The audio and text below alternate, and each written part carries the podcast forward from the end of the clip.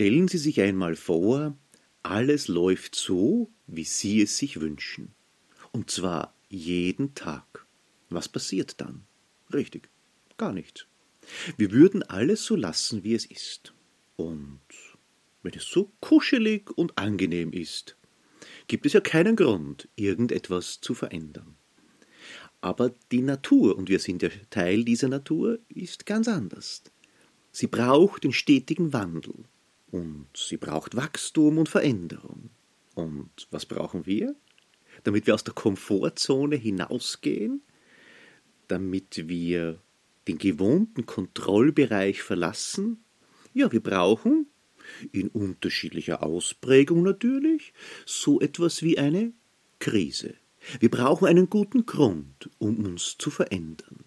Uns, das heißt uns persönlich als Menschen, aber genauso unser Unternehmen, unsere Abteilung, die Zusammenarbeit im Team, was auch immer Sie hier als Position einsetzen möchten. Und damit herzlich willkommen. Herzlich willkommen in der Welt von mehr Wirksamkeit und weniger Stress. Herzlich willkommen in der Welt von Michael Holub. Sie hören einen Podcast zum Thema Krisenmanagement.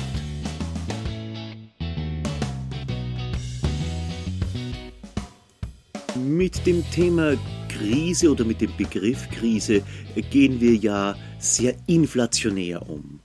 Bald sagt jemand, ich habe die Krise oder wir sind in einem kritischen Zustand. Die Krise wird, nicht zuletzt auch durch die Medien, sehr rasch ausgerufen. Und in Wahrheit ist es nicht einmal ein laues Lüftchen. Aber es gibt natürlich Krisensituationen und heute befassen wir uns in erster Linie mit Krisensituationen in Unternehmen. Und um hier ein bisschen mehr Klarheit zu bekommen, vielleicht einmal eine grobe Einteilung. Die erste grobe Einteilung ist, wie entsteht eine Krise? Es gibt zwei Arten von Krisen, wie sie in einem Unternehmen ankommen können. Das eine ist einmal eine plötzliche Krisensituation. Sie kommt im Regelfall ohne Vorwarnung. Zumindest für das jeweilige Unternehmen kommt es ohne Vorwarnung. Es ist zumeist sofort oder sehr bald operativ wirksam.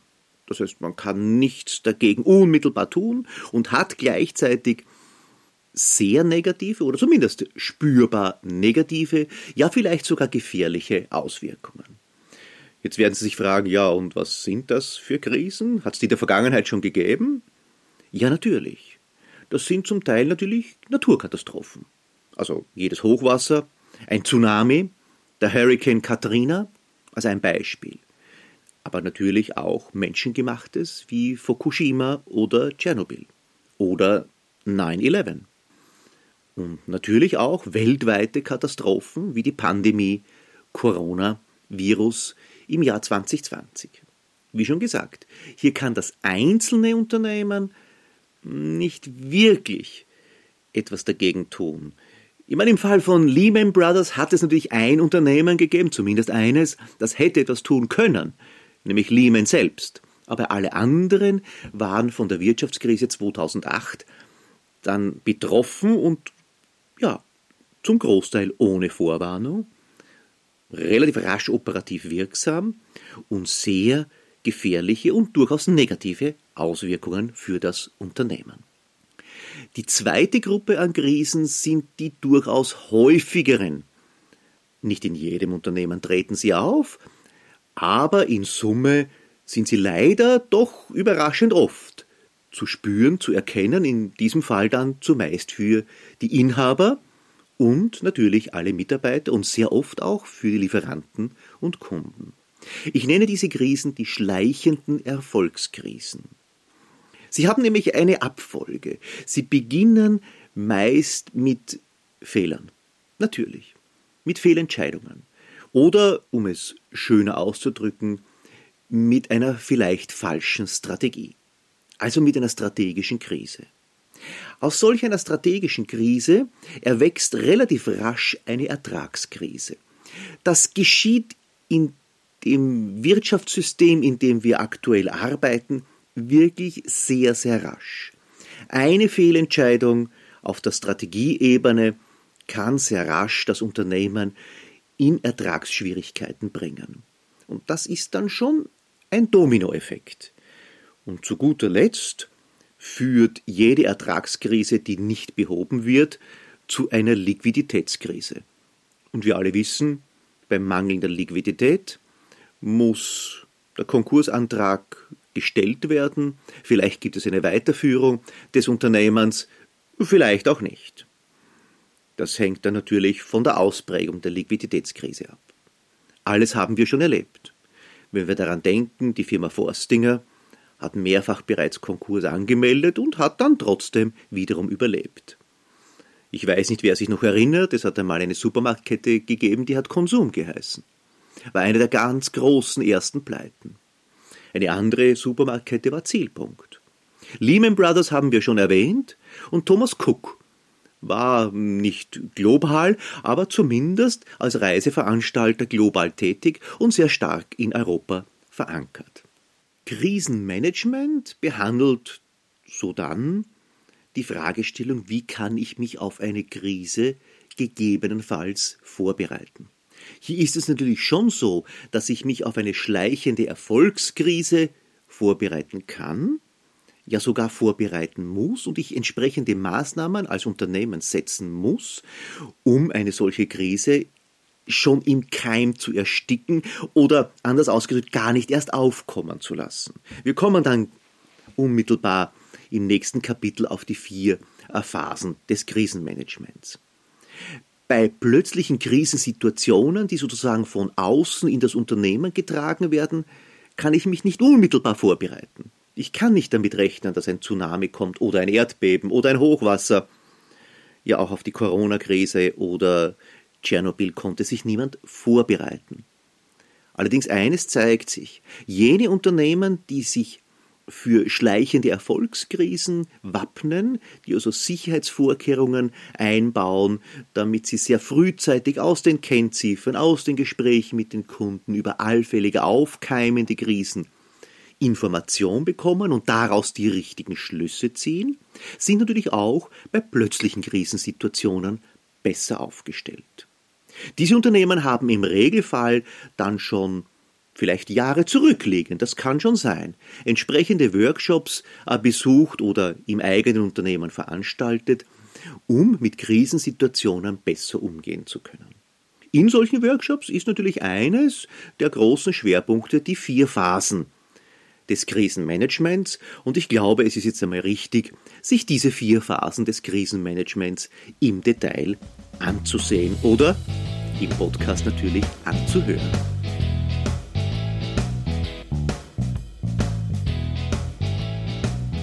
Es sind insgesamt nur vier Phasen, die wir im Detail betrachten wollen.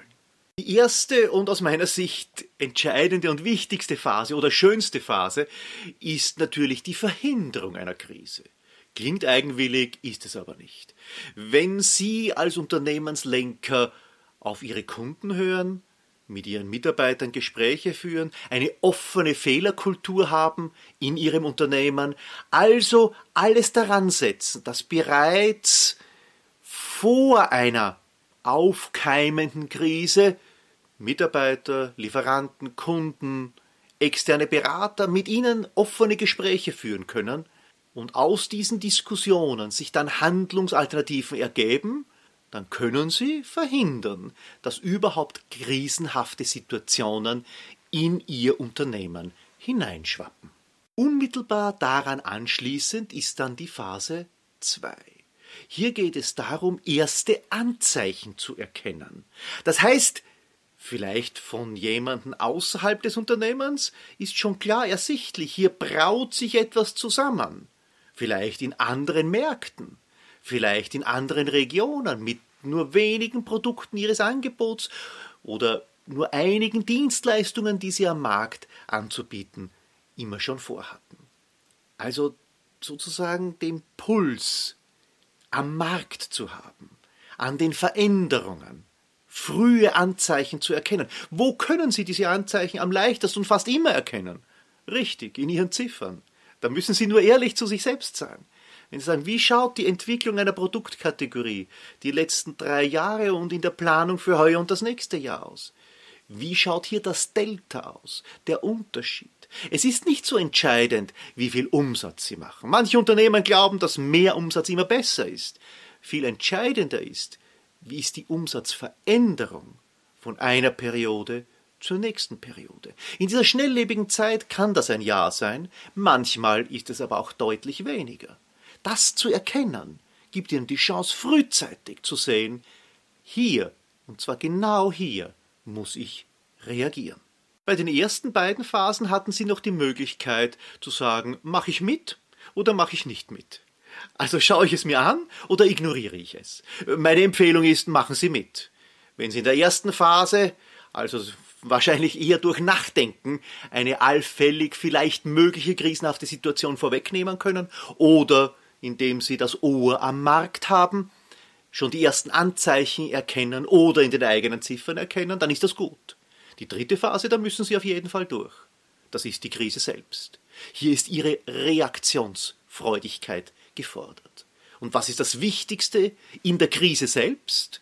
Also im Sturm? Ja, eine einzige Sache ist wirklich wichtig. Die ist leicht und offensichtlich schwierig zugleich. Das ist gelungene Kommunikation. Mit allen, die ihrer Kommunikation bedürfen. Wiederum von Mitarbeitern, über vielleicht Familienmitgliedern, Geldgebern, der Bank, der Gesellschaft, natürlich den Kunden und Lieferanten, potenziellen Aufkäufern ihres Unternehmens. Also viele, viele, viele Kommunikationskanäle gibt es hier. Wenn Sie die Kommunikation in der Krise nicht richtig zusammenbringen, hat das gravierende Auswirkungen, wie Sie aus der Krise wiederum herauskommen. Aber wie schon erwähnt, durch diese Phase muss jeder durch. Hier gibt es keine Wahlmöglichkeit. Und natürlich können Sie sich auch auf diese Phase deutlich vorbereiten, indem Sie schon Strukturen geschaffen haben für eine Krise. Wer ist Unternehmenssprecher? Wer spricht mit wem? Wie werden die Gespräche vorbereitet? Wie wird es vorweg trainiert? Haben Sie Erfahrung im Umgang mit Radio und Fernsehen? Mit der Presse? Wirklich Erfahrung? Auch im Sinne von negativer Publicity, die Sie vielleicht bekommen? Da kann man sehr viel vorbereiten. Nicht alles, aber sehr vieles. Und dann, ja, dann kommt hoffentlich für jene Unternehmen, die es schaffen, die vierte Phase. Die vierte Phase wird leider von manchen Unternehmen ausgelassen. Da haben wir keine Zeit mehr. Wir müssen uns jetzt wieder um den Markt kümmern. Wir müssen jetzt wieder voll durchstarten. Die vierte Phase lautet nämlich die Analyse. Was lernen wir aus der Krise? Ist fast das Wichtigste, könnte man sagen wenn ich schon eine Krise bewältigt habe, wenn ich all diese Last, diese Arbeit, diesen Ressourcenverbrauch auf mich genommen habe, dann sollte ich ein Maximum wiederum herausholen. Dann sollte ich die Lernkurve steil nach oben führen, damit ich das nächste Mal dann noch besser sein werde. Weil eines steht auch fest, die nächste Krise kommt bestimmt. Ich bin ja sogar der Meinung, dass unser Leben und auch das Leben eines Unternehmens das wirtschaftliche Gedeihen oder eben nicht Gedeihen eines Unternehmens von einer Ansammlung von Krisen begleitet wird.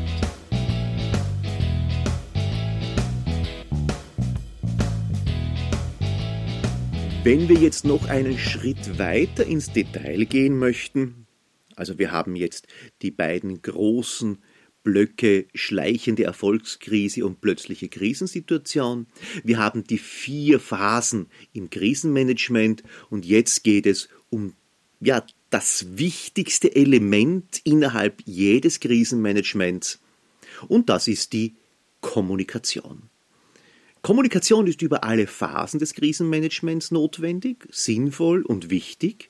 Allerdings natürlich in der dritten Phase ja in der Bewältigung der Krise das Um und Auf. Soweit kann ich das schon ausführen. Versuchen wir mal uns zu überlegen, wer ist überhaupt die Zielgruppe für solche Kommunikation? Nun, da haben wir zum einen logischerweise einmal externe Zielgruppen. Das sind Kunden, klar, Lieferanten, Behörden, in manchen Fällen natürlich auch Nachbarn und viele andere beteiligte oder mittelbar beteiligte Personen außerhalb des Unternehmens. Wir sollten also hier diese Gruppen natürlich auch einzeln betrachten und die Kommunikation auf die jeweilige Zielgruppe abstimmen. Die zweite Gruppe mindestens genauso wichtig, weil ein wichtiger Multiplikator sind natürlich die internen Zielgruppen. Allen voran Mitarbeiter und gegebenenfalls der Betriebsrat. Es macht sehr wenig Sinn, eine tolle Kommunikation über eine vielleicht äh, finanzielle Krise eines Unternehmens an die externen Zielgruppen zu veranstalten, wenn dann die Mitarbeiter nicht informiert sind und in Interviews ganz andere Aussagen treffen als die Geschäftsleitung. Ich zähle zu den internen Zielgruppen auch Steuerberater und Rechtsanwalt. Und zwar deshalb, weil diese beiden Beratungsfunktionen in jedem Unternehmen vorhanden sind und sie als interne Kräfte, obwohl sie natürlich nicht zum Unternehmen gehören, im Regelfall, außer sie haben eine eigene Rechtsabteilung, aber sie sollten involviert sein in die interne Kommunikation. Und dann haben wir natürlich eine dritte Gruppe. Die dürfen wir nicht vergessen. Das ist das Krisenmanagement selbst. Die sind sowohl intern als auch extern, die aber zur Behebung der Krise meist dringend notwendig sind. Das ist zum einen einmal die Familie. Also bei einem Familienunternehmen wird man diesen Kreis auch etwas weiter halten müssen. Also nicht nur jene Mitglieder der Familie, die unmittelbar im Unternehmen tätig sind, sondern vielleicht auch die Elterngeneration, die das Unternehmen gegründet hat und hier über entsprechende Beziehungen und Erfahrungen verfügt. Aber auch vielleicht jene Familienmitglieder, die unter Anführungszeichen nur Anteile am Unternehmen haben. Hier wäre ein Querschießen dieser Familienmitglieder in vielen Krisensituationen kontraproduktiv.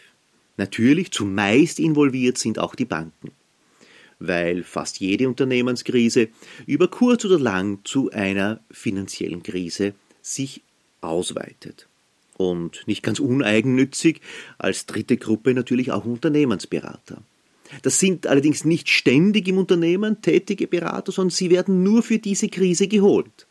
Hier gibt es Spezialisten, das möchte ich gleich dazu sagen, die sich für solche Krisensituationen, insbesondere Restrukturierungen oder auch die Abwicklung eines Ausgleichs und das allfällige Weiterführen nach einem erfolgreichen Refinanzierungsprogramm spezialisiert haben. Also diese drei Gruppen, externe Zielgruppe, interne Zielgruppe und das Krisenmanagement selbst. Die Kommunikation findet natürlich nicht erst in der Krise statt. Idealerweise ist die Kommunikation bereits vor der Krise trainiert.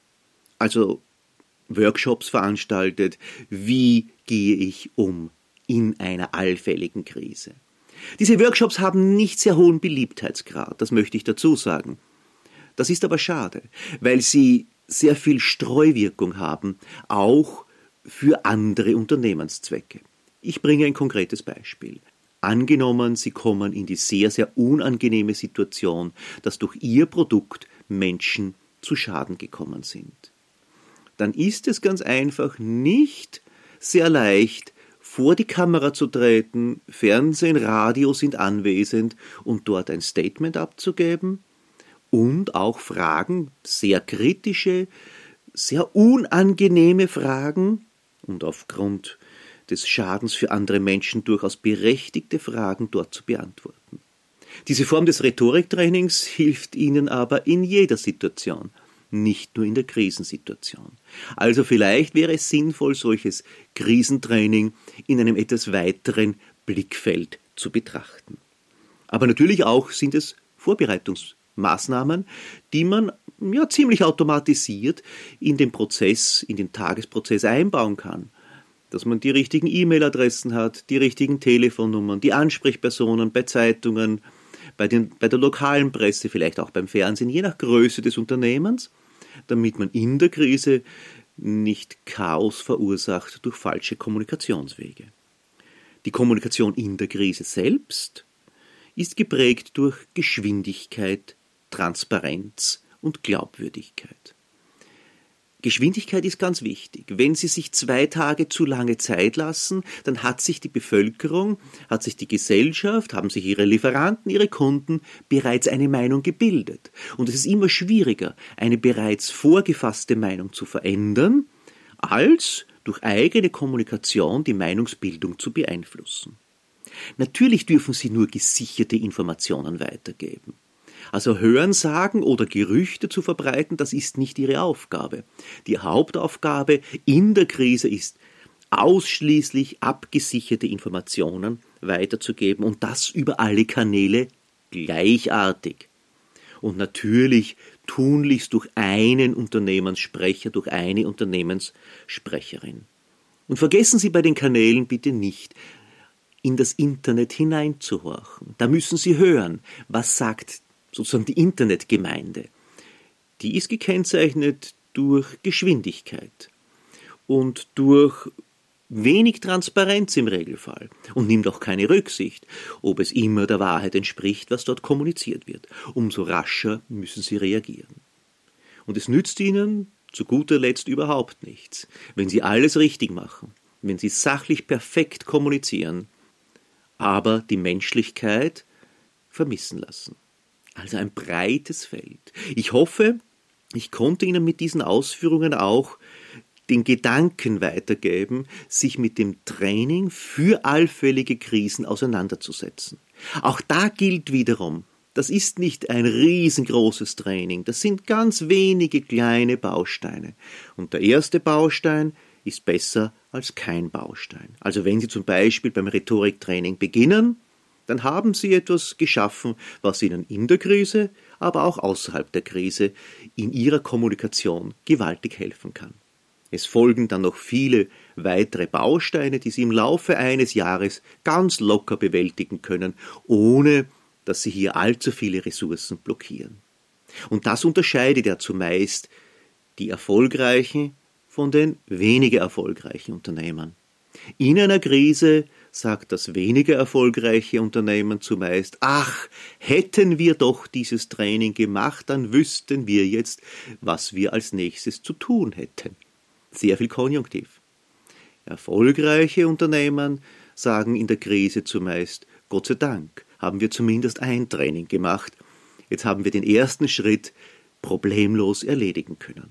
Das wünsche ich Ihnen, viel Erfolg, dass Sie durch jede der kommenden Krisen, und es wird einige geben, weil Krise ist Veränderung und Veränderung brauchen wir.